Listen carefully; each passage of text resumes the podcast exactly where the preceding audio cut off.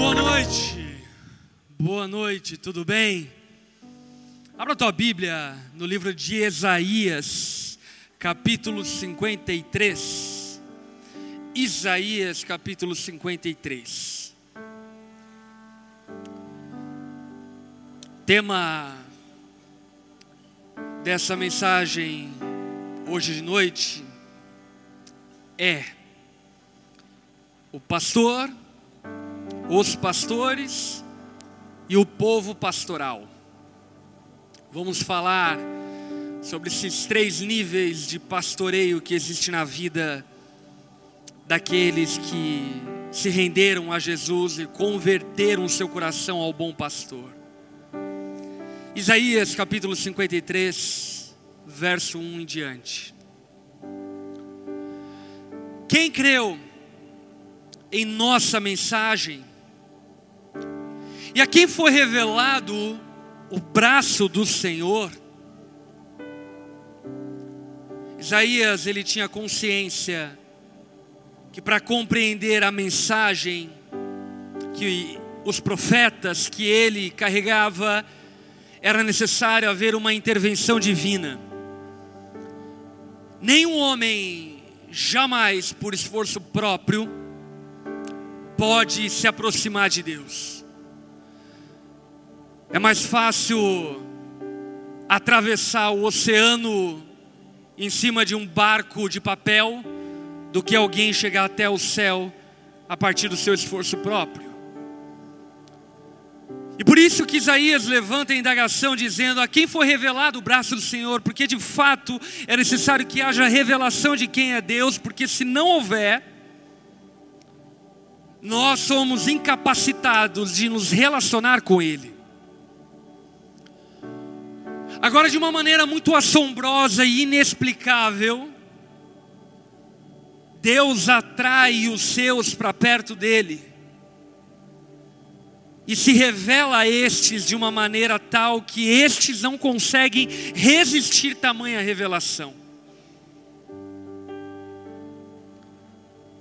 No verso 2, Isaías continua dizendo: Ele cresceu diante dele como um broto tenro e como uma raiz saída de uma terra seca ele não tinha qualquer beleza ou majestade que nos atraísse, nada havia em sua aparência para que o desejássemos. Obviamente que nessa altura do campeonato você já percebeu que Isaías está trazendo uma profecia messiânica. Talvez para você que não tem um conhecimento bíblico básico. Isaías é um profeta do Antigo Testamento, datado de cerca de 500 anos antes de Cristo. E aqui Isaías está falando acerca de alguém que viria. E quem é este que viria? Aquele que veio, o Messias, Jesus. E o que Isaías está profetizando acerca daquele que viria e veio, é que ninguém seria atraído até ele por causa da sua aparência, porque a sua aparência não abrigava formosura alguma, ele foi como um broto tenro saindo de uma terra estranha. E aí nós lembramos, por exemplo, quando Jesus se aproxima de Filipe e Natanael, e aí então dizem a eles: nós achamos o Messias, e Natanael retruca dizendo: o Messias, por um acaso, sairia da terra de Nazaré? Não, não pode ser. De fato, em Jesus, não havia beleza, não havia formosura que nos atraísse a Ele. Ele foi desprezado rejeitado pelos homens, um homem de dores e experimentado no sofrimento, como alguém de quem os homens escondem um rosto, foi desprezado e nós não o tínhamos em estima. Jesus de fato é desprezado por todos os homens. Ele enfrenta a cruz solitariamente. Todos o abandonam, o rejeitam e se envergonham do nome dele. Inclusive Pedro, que dizia que jamais trairia, abandonaria Jesus, ele o abandona e ele trai Jesus, escondendo o rosto, para que não fosse contado entre aqueles que se chamam discípulos de Jesus. Certamente ele tomou sobre si as nossas enfermidades, e sobre si levou as nossas doenças. Contudo, nós o consideramos castigado por Deus, por Deus atingido e afligido. Jesus na cruz era o símbolo da maldição. Ele estava morrendo a morte mais cruel que havia naquele contexto, uma morte maldita. E todos aqueles que olhavam para Jesus pregado naquela cruz, olhava para um homem maldito, afligido e experimentado na dor. Ele foi traspassado por causa das nossas transgressões, foi esmagado por causa das nossas iniquidades. O castigo que nos trouxe a paz estava sobre ele, pelas suas feridas nós fomos curados. Todos nós, sem exceção alguma, como ovelhas, nos desviamos e cada um se voltou para o seu próprio caminho. E o Senhor fez cair sobre ele, Jesus, a iniquidade de todos nós. Ele foi oprimido, e afligido, e contudo não abriu sua boca, como um cordeiro foi levado para o matadouro, e como uma ovelha que diante dos seus tosqueadores fica calada, ele não abriu sua boca.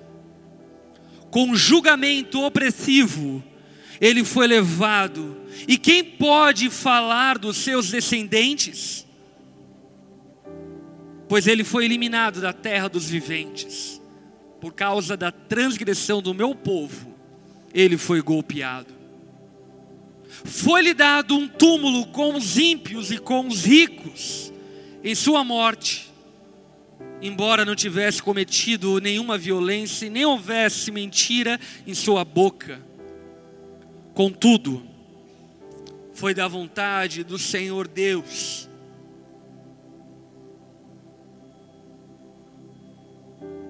fazê-lo sofrer.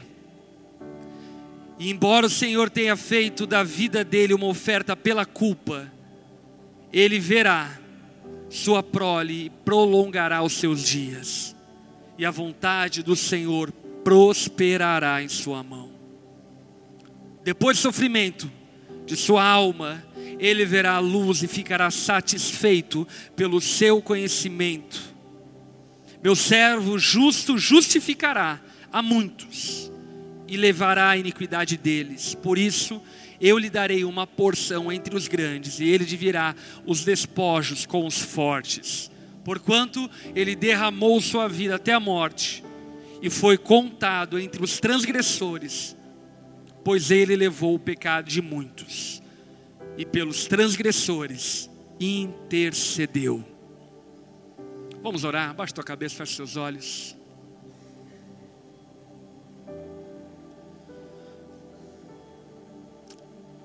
Jesus, obrigado por tua graça demonstrada. Obrigado por sua graça derramada sobre nós. Nós não somos, nem éramos e nem seremos dignos do teu amor. O Senhor nos amou quando ainda éramos pecadores. O Senhor nos amou em nossa fraqueza enquanto nós escondíamos o nosso rosto de você, você morria a nossa morte. levava a nossa maldição, afligido, castigado, maldito por nossa causa. Obrigado, Jesus, porque a terra nunca viu e nunca verá um amor igual ao teu. Inexplicável amor o teu, Jesus, por nós. Graça sobre graça, favor sobre favor. E o meu clamor a Ti, Jesus, essa noite, é que por Sua misericórdia o Senhor permita-nos ter revelação da Tua obra como bom pastor. Faça-nos compreender e entender um pouco mais da largura, da altura, da profundidade do Teu amor por nós, para que de fato, nessa noite, sejamos constrangidos pelo teu amor, esmagados por tua graça e tomados por santo temor e reverência por aquilo que o Senhor fez por nós. Dá-nos entendimento acerca daquilo que vamos ouvir. Nós oramos em nome de Jesus. Amém que a palavra diz é que todos nós, tal qual ovelhas, nos desviamos e cada um se voltou para seu próprio caminho. Nenhum de nós nasceu sem culpa, e também nenhum de nós viveu sem culpa. É bem verdade que todos nós herdamos por natureza o pecado de Adão, mas ainda que nós herdamos o pecado por natureza de Adão, todos nós pecamos sem exceção. Ao ponto de que, por exemplo, quando Jesus surpreende uma mulher em adultério, os fariseus levam essa mulher até ele. Jesus então diz ao povo: Olha, aqui não tem pecado que atire a primeira pedra, porque só tem o direito de acusar quem é santo. E todo mundo tomado de santo temor a partir daquilo que Jesus falou, se retirou e foi embora, porque todos haviam pecados. E essa é a realidade mais crua, nua triste, mas verdadeira ao nosso respeito, nós somos pecadores. Nós éramos ovelhas criadas por Deus, e obviamente que isso é de uma maneira simbólica, para viver em seu aprisco e para cumprir a sua vontade. Porém, de maneira rebelde, de maneira despentenciosa, arrogante, orgulhosa, Cada um se voltou para o seu próprio caminho e se desviou do caminho do bom pastor. O resultado disso é aquilo que nós olhamos para a humanidade e enxergamos. O resultado disso é a morte, é a dor, o resultado disso é a pobreza, é a miséria, o resultado disso são as inúmeras doenças emocionais, físicas, que acarretaram como consequência do nosso desvio em relação ao Criador. E eu não sei se você concorda comigo, e eu acredito que em sã consciência e sobriedade, você há de concordar comigo. Esse Criador não tem nenhuma obrigação de nos resgatar, Ele não tem nenhuma obrigação em nos amar, porque fomos nós que nos desviamos dele. Fomos nós que arrogantemente trilhamos o nosso próprio caminho. Fomos nós que arrogantemente levantamos a mão e dissemos a Ele: Deixa que eu cuido de mim. Fomos nós, não foi Ele. Pelo contrário, Ele nos fez e havia criado tudo de maneira perfeita e harmoniosa. Mas o nosso pecado a nossa arrogância, o nosso orgulho, nos fez caminhar por veredas da morte, nos fez caminhar por caminhos de destruição. Caminhos de destruição não previamente planejadas por Deus. Caminhos de destruição como consequência da nossa inabilidade de autogovernar-se. Eu não consigo cuidar de mim mesmo. Você não consegue cuidar de si mesmo. E parece que a vida ela começa nos ensinando isso e termina nos ensinando isso. Todo neném precisa de um pai para que ele possa se desenvolver, um pai e uma mãe. E todo senhor de idade precisa de filhos e de parentes e de amigos, de pessoas próximas, para que cuide dele na sua velhice. Parece que Deus fez questão de evidenciar e mostrar a nossa incapacidade e insuficiência. Porém, grande parte de nós, se não todos nós, pelo menos aqueles que entendem o que eu estou dizendo, vivemos nesse meio tempo aonde a arrogância pode tomar um lugar que não deveria tomar. E uma vez a arrogância tomando esse lugar que não deveria tomar, nós cogitamos a possibilidade de viver a nossa própria sorte ao nosso bel prazer. E o resultado disso? Morte, destruição em todos os níveis e todas as áreas da nossa vida. Agora, mesmo tendo Jesus não tido culpa em absolutamente nada, ainda assim, por amor a nós, Ele faz por nós aquilo que nós merecíamos. Ele carrega as nossas doenças, Ele leva as nossas iniquidades, Ele é traspassado, Ele é esmagado por conta do nosso pecado. Para quê? Para arrebanhar as suas ovelhas novamente. E para derramar o amor eterno dele sobre as suas ovelhas. Para chamar aqueles eleitos que estavam em trevas para a sua maravilhosa luz. E para que esses caminhem no seu caminho. Como o próprio profeta Isaías diz: Sou eu que conheço os caminhos e planos sobre você. Caminhos e planos de te fazer prosperar e não lhe causar mal algum tenho planos de paz ao teu respeito. Deixa eu pastorear a tua vida. Deixa eu conduzir os seus dias. Será que a vida até aqui não te ensinou acerca da tua insuficiência ainda? Será que a vida até aqui não te ensinou acerca da sua incapacidade ainda? Eu torço no nome de Jesus para que a vida já te tenha dado boas lições, como já me deu. Ao ponto de me colocar no meu lugar de total dependência de alguém que pastoreie a minha vida.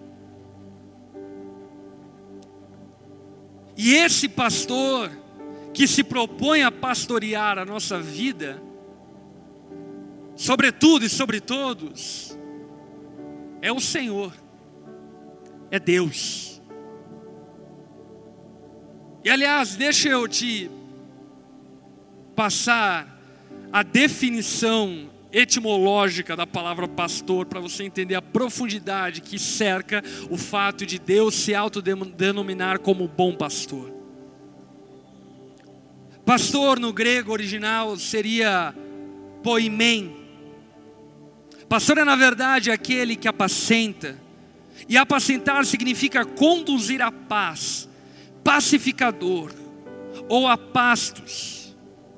Neste caso, é aquele que cuida e alimenta e protege as ovelhas de bestas feras, como lobos devoradores. No protestantismo, é o responsável por cuidar do rebanho de cristãos e entregá-los a Cristo quando voltar. Portanto, o ministério do bom pastor é o ministério de pacificação. É o ministério de conduzir ovelhas desgarradas para caminhos de paz, para passos verdejantes, para águas tranquilas, para que elas então possam viver aquilo pelo qual elas foram criadas para viver. Por quê? Deus, em Sua eterna graça e infinito amor, não desistiu de nós. Qual é o motivo disso? Não sei. No passado eu já havia desistido de mim. Quantos já desistiram de si? Olharam no espelho e falaram: não vai dar bom. Mas Deus, que vê além do espelho, vê a nossa alma, nossos pensamentos e coração, não desistiu de nós. Não desistiu de nos conduzir a caminhos de paz. Não desistiu de pacificar a nossa vida. E porque Ele não desistiu, Ele morreu por causa dos nossos pecados. Ele morreu por causa de mim de você. Porque Ele não desistiu de nos amar. Ele não desistiu de se importar conosco. Ele não desistiu do seu plano e propósito original. Ele não desistiu das suas ovelhas. Ele não desistiu daquele a qual ele chama pelo nome. Ele não desistiu dos seus escolhidos, dos seus chamados. Ele não desistiu. Porque quando nós falamos sobre o ministério pastoral, sem sombra de dúvidas, nós não podemos nos esquecer que, em última análise, em última instância, nós precisamos ser guiados pelo bom pastor. Ainda que numa função pastoral eu seja chamado de pastor, você não é minha ovelha. Você é ovelha do bom pastor. Sem sombra de dúvida, aqueles que foram delegados autoridade sobre a igreja devem exercê-la com zelo, com reverência, com temor, e devem ser honrados como tais. Porém, todos nós somos chamados para ser pastoreados por Jesus para sermos cuidados por Jesus, para sermos apacentados por Jesus, mas para que isso aconteça, precisa acontecer aquilo que é dito em 1 Pedro capítulo 2, versículo 25. Pois vocês eram como ovelhas desgarradas, mas agora se converteram ao pastor e bispo de, as, de suas almas. É necessário haver uma conversão, é necessário haver uma convergência, é necessário haver uma submissão, é necessário haver uma humilhação, é necessário se entregar, acreditar, confiar, é necessário depositar fé, esperança, é necessário entregar. A sua vida ao bom pastor. Porque ainda que de fato, no seu eterno poder e na sua soberania, Ele pudesse nos manipular de acordo com o seu bom propósito e vontade, quis Ele, quis Ele, que nós fôssemos atraídos por Ele, e quando atraídos por Ele, nós disséssemos sim ao chamado dEle. Deixa eu fazer uma pergunta. Quantos aqui têm sido atraídos pelo bom pastor? Isso é um milagre. Por quê? Lembra o texto de Isaías 53 que nós começamos a ler? A quem foi revelado o braço forte do Senhor? Meu irmão, só o fato de você desejar ser pastoreado e cuidado pelo Senhor, é porque Ele já fez um milagre. Ele tem inclinado o teu coração para Ele. E agora que Ele tem inclinado o seu coração para Ele, é o momento de você dizer a Ele: Me pastorei, me pastorei. E aí vale a pena lembrar o que Jesus mesmo fala: As minhas ovelhas ouvem a minha voz. Ovelhas não são aquelas que frequentam igrejas necessariamente. Ovelhas são aquelas que ouvem a voz do bom pastor e se submetem ao bom pastor. E a voz do bom pastor, ela ecoa de múltiplas formas. A voz do bom pastor ecoa através da palavra, amém? A voz do bom pastor ecoa através de uma experiência sobrenatural íntima com o Espírito Santo, amém? A voz do bom pastor ecoa através de autoridades delegadas por Deus. A voz do bom pastor ecoa através de irmãos na fé.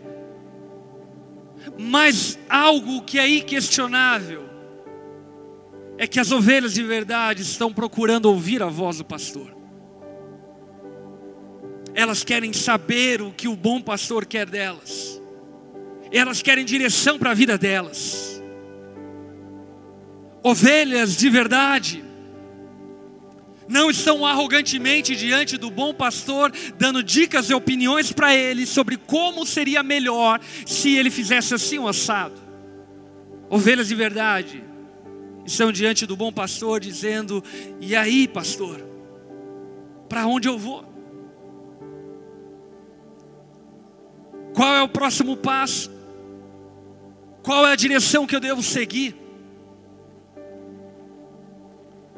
Portanto, nesse primeiro momento, o que eu quero que você compreenda e entenda que só viverão eternamente com um bom pastor.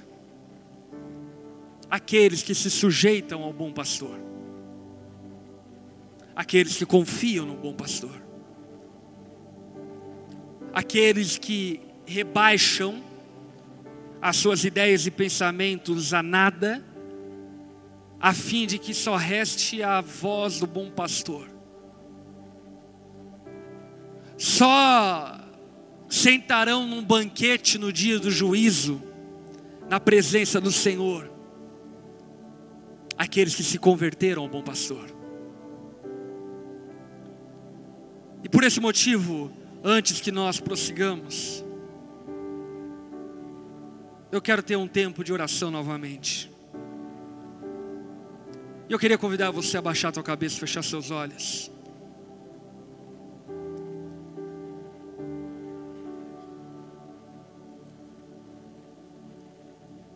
As minhas ovelhas ouvem a minha voz.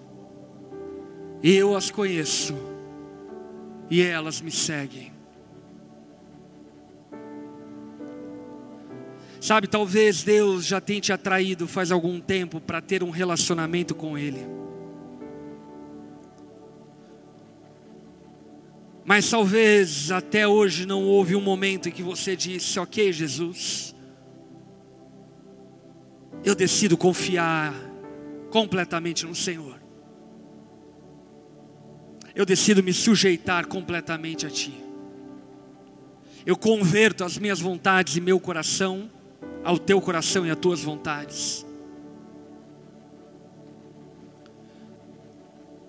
Se você ainda não tomou essa decisão de entregar a sua vida a Jesus, de converter o teu coração ao coração dele, se submeter a esse pastor amoroso, que morreu em meu lugar e no seu lugar, que carregou as nossas iniquidades, maldições e doenças, que morreu a nossa morte. Se você nessa noite quer se render a Jesus,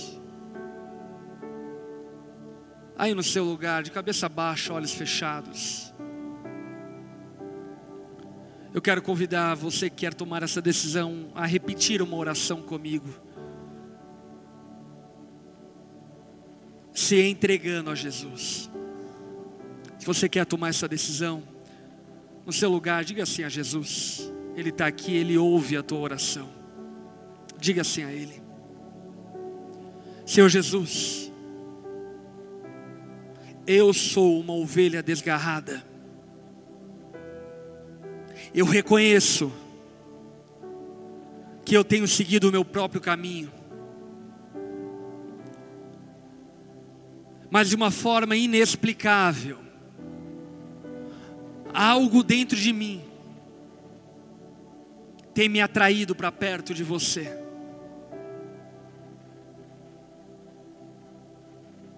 E por isso, nessa noite, eu me rendo a você, Jesus. Eu decido confiar no seu pastoreio e me submeter a Ti como uma ovelha que precisa ser guiada. Me ensine a viver. Eu me rendo a Ti, Jesus, e me entrego completamente aos Seus cuidados seja o meu Senhor e o meu Salvador. Em teu nome, Jesus, que eu oro. Amém. Todos de cabeça baixa, olhos fechados. Se você fez essa oração numa manifestação de fé, só levante uma das suas mãos no seu lugar. Amém. Amém. Pode baixar. Senhor, eu coloco diante de Ti a vida desses que hoje decidem pelo Senhor. Nós cremos que o Senhor tem feito neles aquilo que já fez em tantos de nós. Tem transformado o coração deles e dado um novo coração a eles. E por isso nós clamamos a Ti, Espírito Santo de Deus, que a partir de hoje o Senhor possa conduzi-los na tua verdade, e que a tua voz possa ecoar no interior deles, direcionando-os a viver os teus caminhos. Que hoje, Pai, a salvação do Senhor esteja sobre eles, e que toda a tua graça, amor e bondade possa transbordar sobre a vida deles, Pai. Os abençoe dessa forma, Jesus. Eu os coloco diante de Ti, em nome de Jesus. Amém e amém. Amém. Você que hoje tomou uma decisão por Jesus, eu quero te encorajar e te desafiar a continuar a caminhada que começou hoje. E um próximo passo que é necessário que você dê é se batizar, confirmando essa decisão por Jesus. Por esse motivo, todos vocês que tomaram essa decisão por Jesus, eu quero convidar vocês a no domingo agora, às 17 horas, vai ter o familiarizando aqui na Onda Dura Joinville. E nós vamos receber todos aqueles que estão chegando de outras igrejas e também batizar aqueles que se renderam a Jesus durante esses últimos meses. E você que tomou essa decisão por Jesus hoje, ou na semana passada, ou no mês passado, ou no ano passado, e ainda não se batizou, fica aqui a convocação e o convite para que você esteja no domingo para confirmar a sua decisão por Jesus. Amém? Nós acabamos de falar do bom pastor. Mas a grande verdade é que esse bom pastor também escolhe e delega autoridade sobre pastores, sobre líderes da igreja. Quantos aqui lideram na igreja, aqui nessa comunidade, nessa igreja? Quantos aqui lideram? Levanta sua mão bem alto. Essas pessoas foram escolhidas por Deus, assim nós cremos. e foram percebidas pela igreja como aquelas a qual o Senhor estava chamando para liderar o corpo de Cristo, liderar a família de Deus, apacentar as ovelhas dele e, portanto, guiá-las nos caminhos do Senhor. E de fato, esses líderes, sobretudo, são líderes que vieram a partir de uma consciência bíblica. O reino de Deus não é uma bagunça. Olha para quem está ao teu lado e diga para essa pessoa: o reino de Deus não é uma bagunça. Sabe, às vezes por fuga de uma religiosidade morta, vazia, uma ortodoxia fria, se estabeleceu uma mentalidade meio azucrinada da igreja. Quantos aqui já perceberam isso? Tipo assim, irmão, igreja é qualquer lugar onde dois ou mais estiverem reunidos, ali é uma igreja. Meu irmão, aí, enfim, Qualquer bar pode ser uma igreja. De fato, igreja não são prédios. De fato, igreja não é uma instituição. Porém, entretanto, a igreja bíblica estabelecida por Deus na palavra dele tem métodos e formas e jeitos de se governar e caminhar. Ela não é uma azucrinação aonde qualquer um que se auto-unge pastor sai cuidando do povo e dizendo para eles qual é a vontade de Deus. E por conta dessas bagunças é que surgem os absurdos. Por conta de não compreender a seriedade bíblica que a igreja deve ter. De fato, a Bíblia declara de maneira muito clara que Deus estabelece pessoas para liderar a igreja, para liderar o rebanho de Deus. Mas esses líderes devem liderar o rebanho de Deus na consciência que o rebanho não é deles, mas é de Deus. E aqui eu quero brevemente dar quatro conselhos bíblicos para aqueles que lideram a igreja. E para dar esses conselhos, eu quero ler com você 1 Pedro, capítulo 5, versículo 1. Aonde a palavra diz em 1 Pedro 5:1 o seguinte: Portanto, apelo para os presbíteros que há entre vocês, e eu faço na qualidade de presbítero, como eles, e testemunha dos sofrimentos de Cristo como alguém que participará da glória a ser revelada. Primeiro conselho: pastoreie um rebanho de Deus que está aos seus cuidados. Para aqueles que se propõem a liderar a igreja, é necessário ter essa primeira compreensão. O rebanho não é nosso, o rebanho é de Deus. Portanto, precisamos compreender que está sob os nossos cuidados mas não é a nossa propriedade. Você não é propriedade da onda dura. Você não é minha propriedade como seu pastor. Ainda que sim, biblicamente, diante de parâmetros obviamente bíblicos, espirituais saudáveis, você deve submissão ao teu pastor. Agora essa submissão nunca deve ultrapassar o limite bíblico do que significa ser ovelha e do que significa pastorear. Pastores não são donos de pessoas. Amém? Pastores não são donos de famílias. Eu não sou dono da tua conta bancária. Inclusive, eu não tenho a permissão e o direito de te obrigar a fazer absolutamente nada. E eu não digo isso civilmente, eu digo isso espiritualmente. Aqueles que lideram a igreja precisam ter consciência de que as pessoas nunca pertencerão a eles. E por que isso é um alerta muito importante?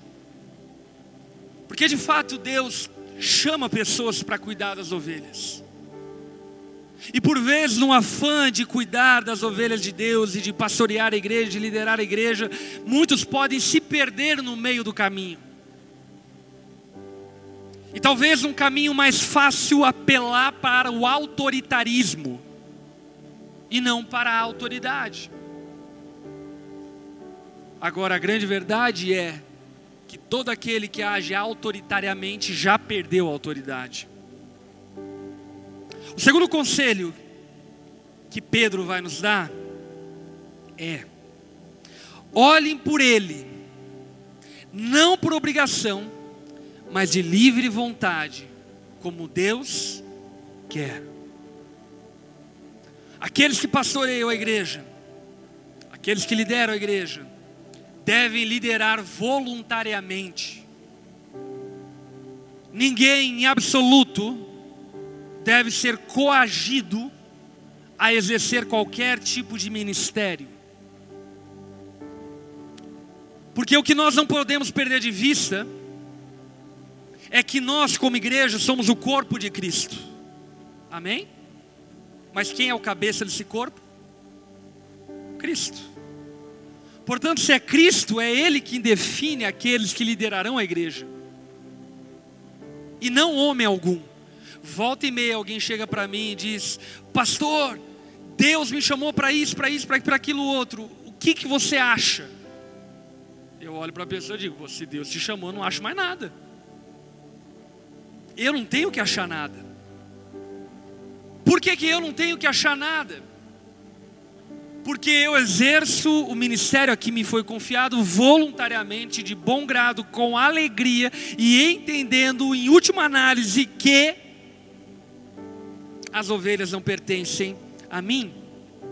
Por isso, aqueles que lideram a igreja não devem liderar por obrigação,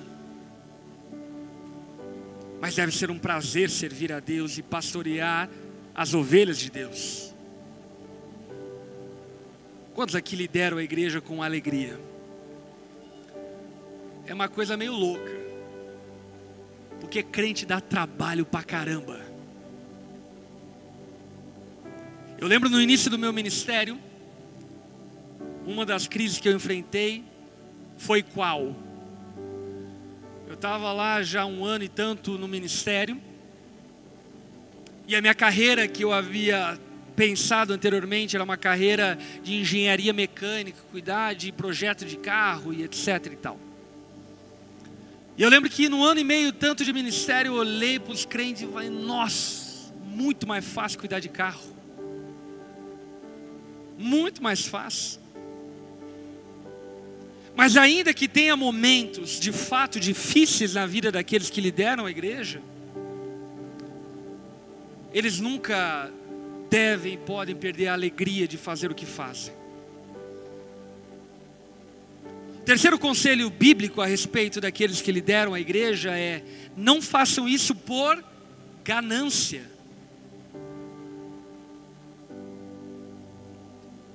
Mas com desejo de servir. Pastores, líderes que lideram a igreja não podem ser gananciosos. E a ganância aqui, ela pode ter vários contornos. Pode ser ganância de poder, ganância de status, ganância de dinheiro. E aí eu lembro de uma frase de Spurgeon, aonde ele dizia: aqueles que servem a Deus por causa do dinheiro podem servir a Satanás por um salário melhor. E de fato, uma característica daqueles que lideram a igreja é um desprendimento completo de ganância. E isso, obviamente, que não significa que aqueles que lideram e pastoreiam a igreja não possam e até mesmo não devam prosperar nas suas vidas. Mas que esse nunca deve ser o objetivo de quem pastoreia a igreja. Esse nunca deve ser o objetivo daqueles que lideram a igreja. Aqueles que lideram a igreja podem, e eu diria até que seria muito legal que fossem reconhecidos publicamente. Já imaginou que coisa fantástica, por exemplo, se o pastor Eloy, pastor da Onda Dura Joinville, que cuida dos adolescentes e pré-adolescentes, recebesse um reconhecimento público do trabalho dele com adolescentes? Quantos aqui achariam fantástico isso? Incrível, não é? Mas esse não deve ser o objetivo. Um pastor precisa ser completamente desprendido de ganância. Aquele que lidera a igreja deve ser completamente desprendido de ganância. Por quê? Porque parece que Deus faz de propósito.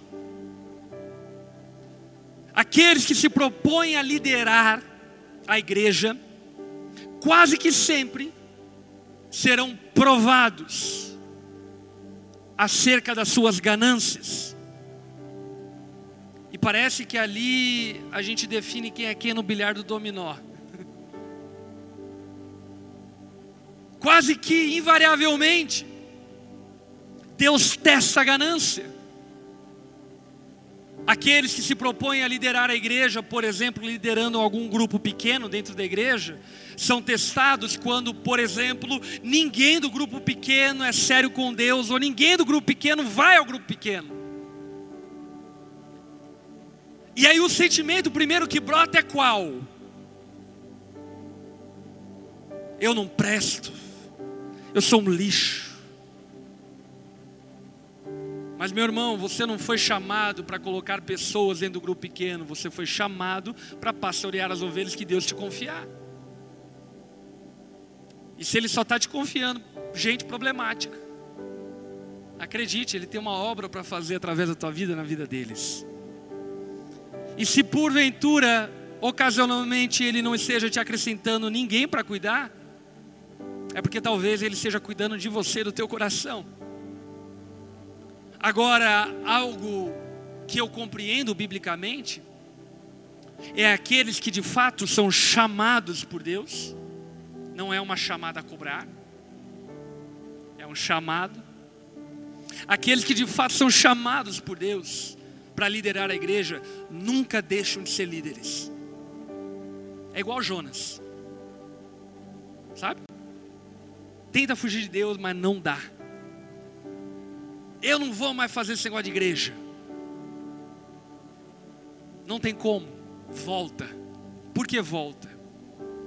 Porque é um chamado que não diz respeito a uma instituição, mas é um chamado que diz respeito ao bom pastor.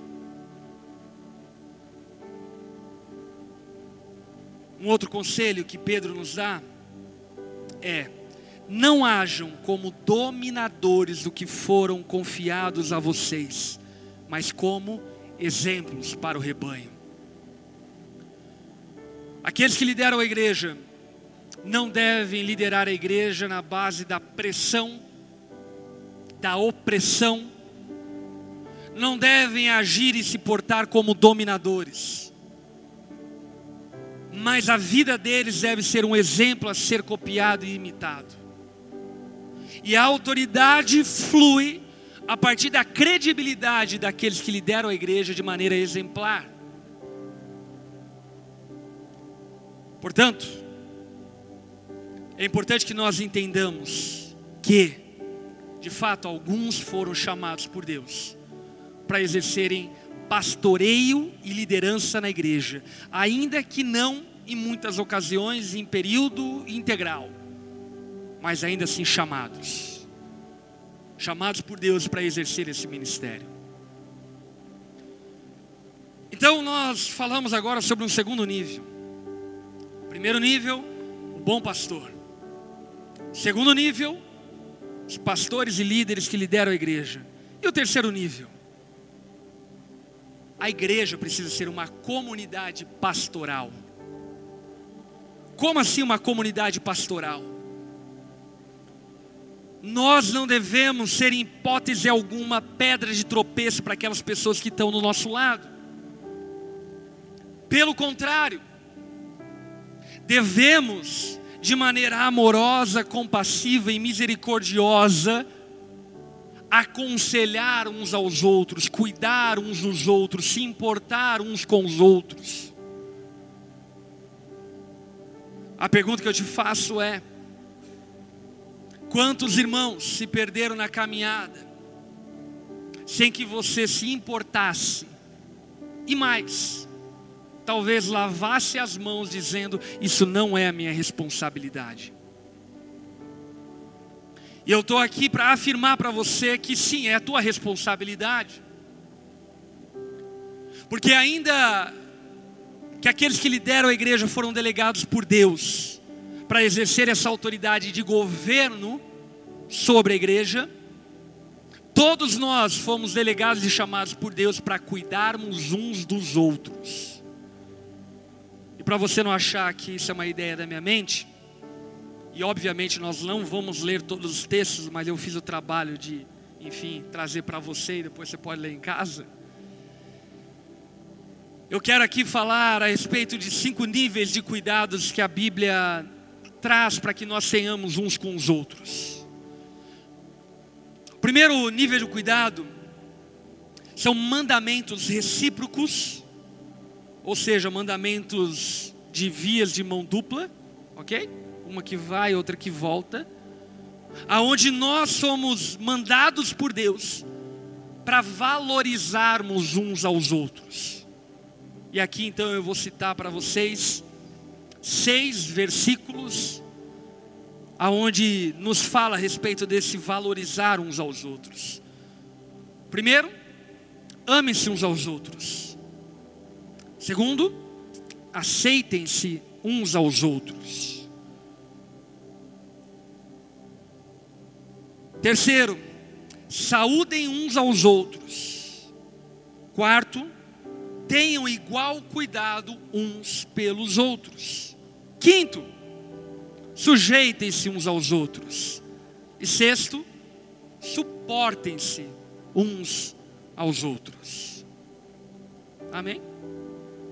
Olha para quem está ao teu lado e cumpra um desses mandamentos. Demonstre amor. Demonstre o quanto você suporta essa pessoa. Ou se sujeite a ela dizendo: Ei, pode contar comigo. Ou deixa eu contar com você. Ou eu preciso da tua mão.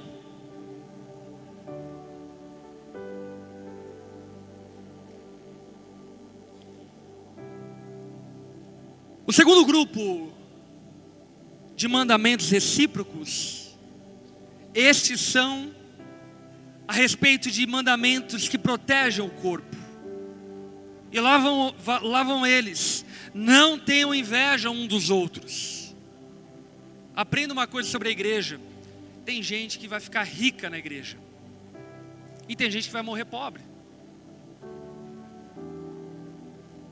Eu sei que você esperava que eu dissesse que todo mundo vai morrer rico, mas não é verdade. E isso não deve ser motivo de inveja, pelo contrário, deve ser motivo de amizade. Para você filar um churrasco na casa de quem ficar rico. Tem gente que vai casar. E tem gente que não vai casar. Não inveja o marido de quem casar. Tem gente que vai adoecer. Tem gente que não vai adoecer. Não inveja a saúde de quem não adoecer. Não invejem uns aos outros. Deixem de julgar uns aos outros. Sabe, essa é uma qualidade conferida àqueles sim que exercem autoridade sobre a igreja. Nenhum irmão e nenhuma ovelha tem autoridade bíblica para disciplinar outro irmão essa autoridade é referendada e dada aos pastores da igreja. Nenhum irmão, nenhuma ovelha tem autoridade para expulsar alguém da igreja. Eu sei que isso pode parecer absurdo, mas acontece, meus irmãos. Tem gente louca. E se caso isso acontecer e não vier de um pastor, saiba que isso é um, um erro gravíssimo não julguem uns aos outros, não se queixem uns aos outros. Sabe que as nossas conversas não sejam conversas de murmúrio, mas sejam conversas de gratidão, de louvor. Não fale mal uns dos outros, não mordam e devorem uns aos outros. Que tem alguns irmãos que são meio como aquele jogador argentino lá, o Soares, não é? Obviamente que isso é um valor simbólico, mas não devore os seus irmãos. Não provoque uns aos outros. Pastor, a gente vai fazer assim, assim, assado, só para testar tal irmão. Meu irmão, o nome da pessoa que testa as pessoas se chama tentador, que é o diabo. Nem Deus tenta o homem, Deus prova o homem. Portanto, não provoque uns aos outros, não mintam uns aos outros. Confesse os seus pecados uns aos outros. Perdoem uns aos outros. Protejam o corpo. Protejam a igreja. Protejam seus irmãos. Agora, um terceiro grupo de mandamentos recíprocos são os mandamentos que contribuem para o crescimento dos outros. Edifiquem-se uns aos outros. Meu irmão, não, não espere somente estar na igreja para conversar sobre Bíblia. Converse no churrasco que você for fazer. Converse no jogo de futebol que você for.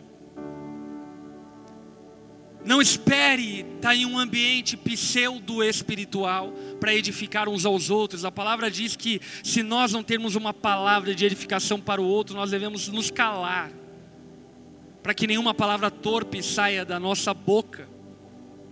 Ensinem uns aos outros.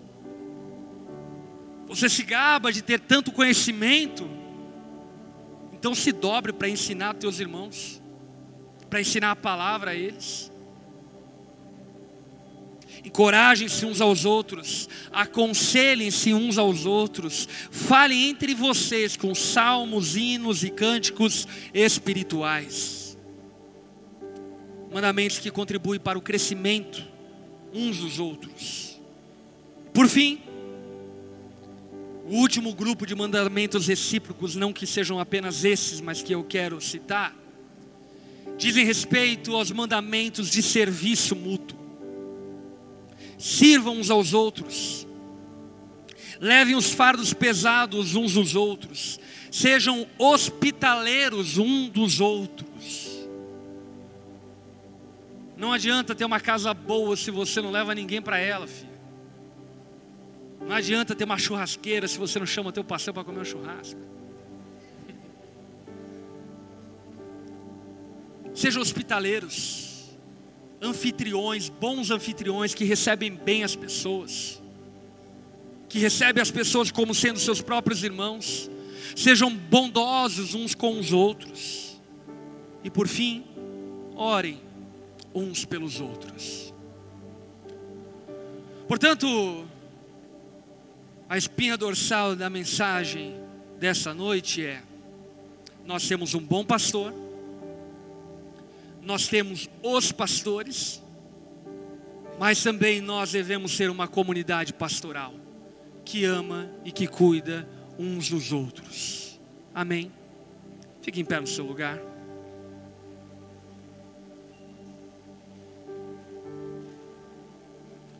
Eu quero convidar você a se desafiar um pouco e sair um pouco da tua zona de conforto. E chegar alguém perto aí que você não conhece. Perguntar a essa pessoa se existe algum motivo de oração pelo qual ela queira que você ore. Se não houver, você simplesmente ore por ela. E agora nós vamos ter um tempo de orar uns pelos outros. Amém? Então chegue aí perto de alguém que está perto de você. E se coloque à disposição para orar por essa pessoa.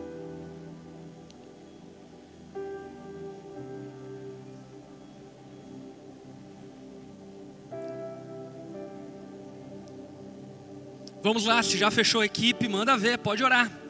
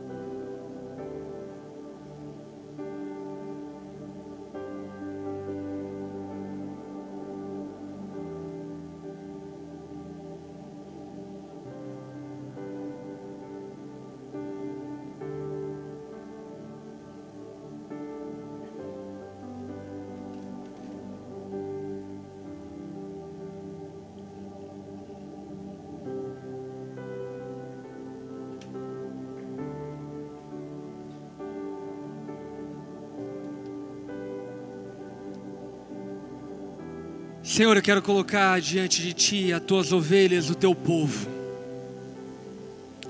Obrigado, Jesus, porque como nós ouvimos essa noite, você é o nosso bom pastor, que tem cuidado de cada detalhe da nossa história e nos encaminhado de acordo com a Sua plena vontade. Obrigado, Jesus, porque em tudo o Senhor tem nos direcionado e nos guiado. Ajuda-nos a ouvirmos a tua voz no nosso dia a dia. Não queremos, ó Pai, mais os nossos planos, não queremos os nossos caminhos, queremos, ó Pai, os teus caminhos. Ó bom pastor, queremos que você nos guie conforme o teu querer e vontade. Por isso, Jesus, nos guie eu oro também pela liderança dessa igreja. Preserva, ó Pai, a integridade, preserva a retidão. Protege, ó Pai, as famílias, protege os casais que lideram essa igreja. Para que eles, ó Pai, possam expressar o teu apacentamento de maneira tal que as suas ovelhas reconheçam neles a tua voz. E por fim, eu oro por nós como igreja. Ensina-nos a sermos uma comunidade pastoral. Uma comunidade aonde nos importamos uns com os outros. Aonde não viemos para reuniões apenas nos alimentarmos e irmos para casa individualmente, vivemos a nossa vida, mas que a nossa vida possa se importar com as pessoas que estão ao nosso redor. Dá-nos, ó Pai, essa sensibilidade, essa postura e atitude como cristãos e como ovelhas tuas. Nós oramos e nos colocamos assim diante do Senhor, em nome de Jesus. Amém e amém.